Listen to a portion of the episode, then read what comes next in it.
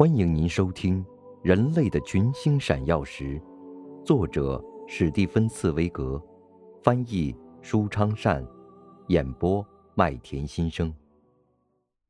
第七十二集：命运的珍贵恩赐。歌德自己也觉得这首诗的产生十分神秘，仿佛是命运的一种珍贵恩赐。他刚一回到魏玛家中。在着手做其他工作或处理家庭事务之前，第一件事情就是亲手誊写这一艺术杰作《玛丽恩·巴德悲歌》的草稿。他用了三天时间，像修道士似的深居在自己的静修室里，用端正的大字体在精选的纸上把诗抄写完毕，并且把它作为一件秘密的诗稿收藏起来。不让家中至亲的人和最信赖的人知道。为了不让容易引起非议的消息轻易传开，他亲自把诗稿装订成册，配上红色的羊皮封面，用一根丝带捆好。后来他又改用精致的蓝色亚麻布封面，就像今天在歌德席勒博物馆里见到的那样。那几天是令人易怒和闷闷不乐的日子。他要结婚的打算只会在家里招来讥诮和引起儿子明显的反感，他只能在自己的诗句中流连忘返于那个可爱的人身边，一直到那位漂亮的波兰女子席曼诺夫斯卡再次来看望他的时候，才使他重温起在玛丽恩巴德那些晴朗的日子里产生的感情，才使他又变得健谈。一八二三年十月二十七日，他终于把艾克曼叫到身边，用一种不同寻常的庄重语调向他朗读了这首诗的开头。这说明他对这首诗有着一种不同寻常的偏爱。仆人不得不在书桌上放两盏烛台，然后才请艾克曼在两支蜡烛前坐下来，阅读这首悲歌。此后，其他人也逐渐听到这首悲歌，当然只限于那些最信赖的人，因为正如艾克曼所说，歌德像守护圣物那样守护着他。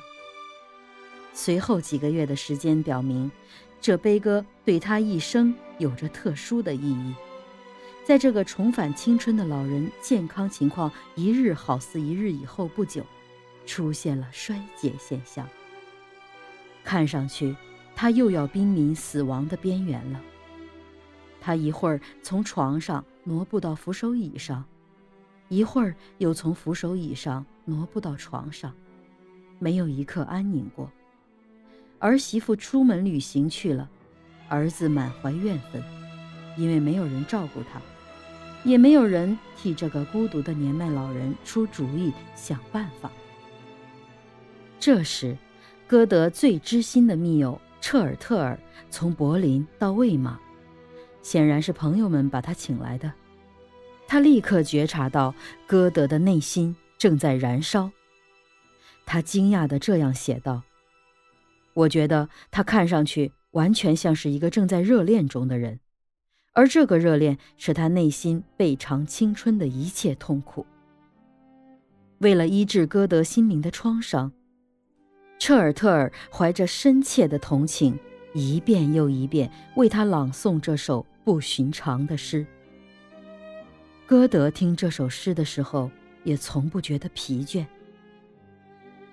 歌德在痊愈后写信给彻尔特尔说：“这也真是奇怪，你那充满感情、柔和的嗓音，使我多次领悟到我心中爱得多么深沉，尽管我自己不愿意承认这一点。”他接着又写道：“我对这首诗真是爱不释手，而我们恰好又在一起，所以你就不停地念给我听，唱给我听，直到你能背诵为止。”事情就像彻尔特尔所说的那样，是这只刺伤了他的矛本身治愈了他。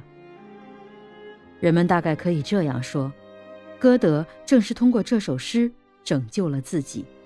他终于战胜了痛苦，抛弃了那最后绝望无希望的希冀，和心爱的小女儿过夫妻生活的梦想从此结束了。他知道自己再也不会去玛丽恩巴德，再也不会去卡尔斯巴德，永远不会再去那个逍遥者们的轻松愉快的游乐世界。从此以后，他的生命只属于事业。这位经受了折磨的人，对命运的新起点完全断念了，而在自己的生活领域出现了另一个伟大的词——完成。他认真地回顾自己六十年来的作品，觉得这些作品破碎零散。由于他现在已经不可能进行新的创作，于是决定至少要做一番整理。他签订了出版合集的合同，获得了版权专利。他把刚刚荒废在十九岁少女身上的爱的感情，再一次奉献给他青年时代的最老伴侣——威廉·麦斯特和浮士德。他精力充沛地进行写作，从变黄的稿纸上重温上个世纪定下的计划。他在八十岁以前完成了威廉·麦斯特的漫游年代。八十一岁时，又以坚韧不拔的毅力继续他的毕生主要事业——浮士德的创作。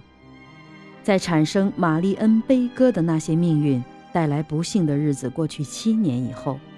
浮士德完成了，他怀着对玛丽恩·巴德悲歌同样敬重的深爱，把浮士德盖印封存了起来，对世界秘而不宣。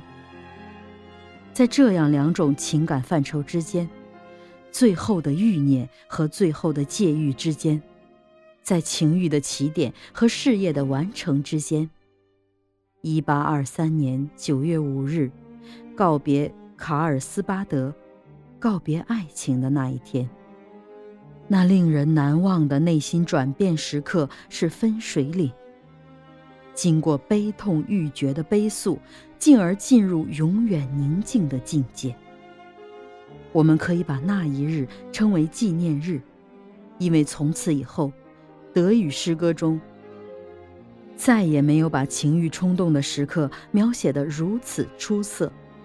像歌德那样，把最亢奋的激情倾注进如此酣畅淋漓的长诗。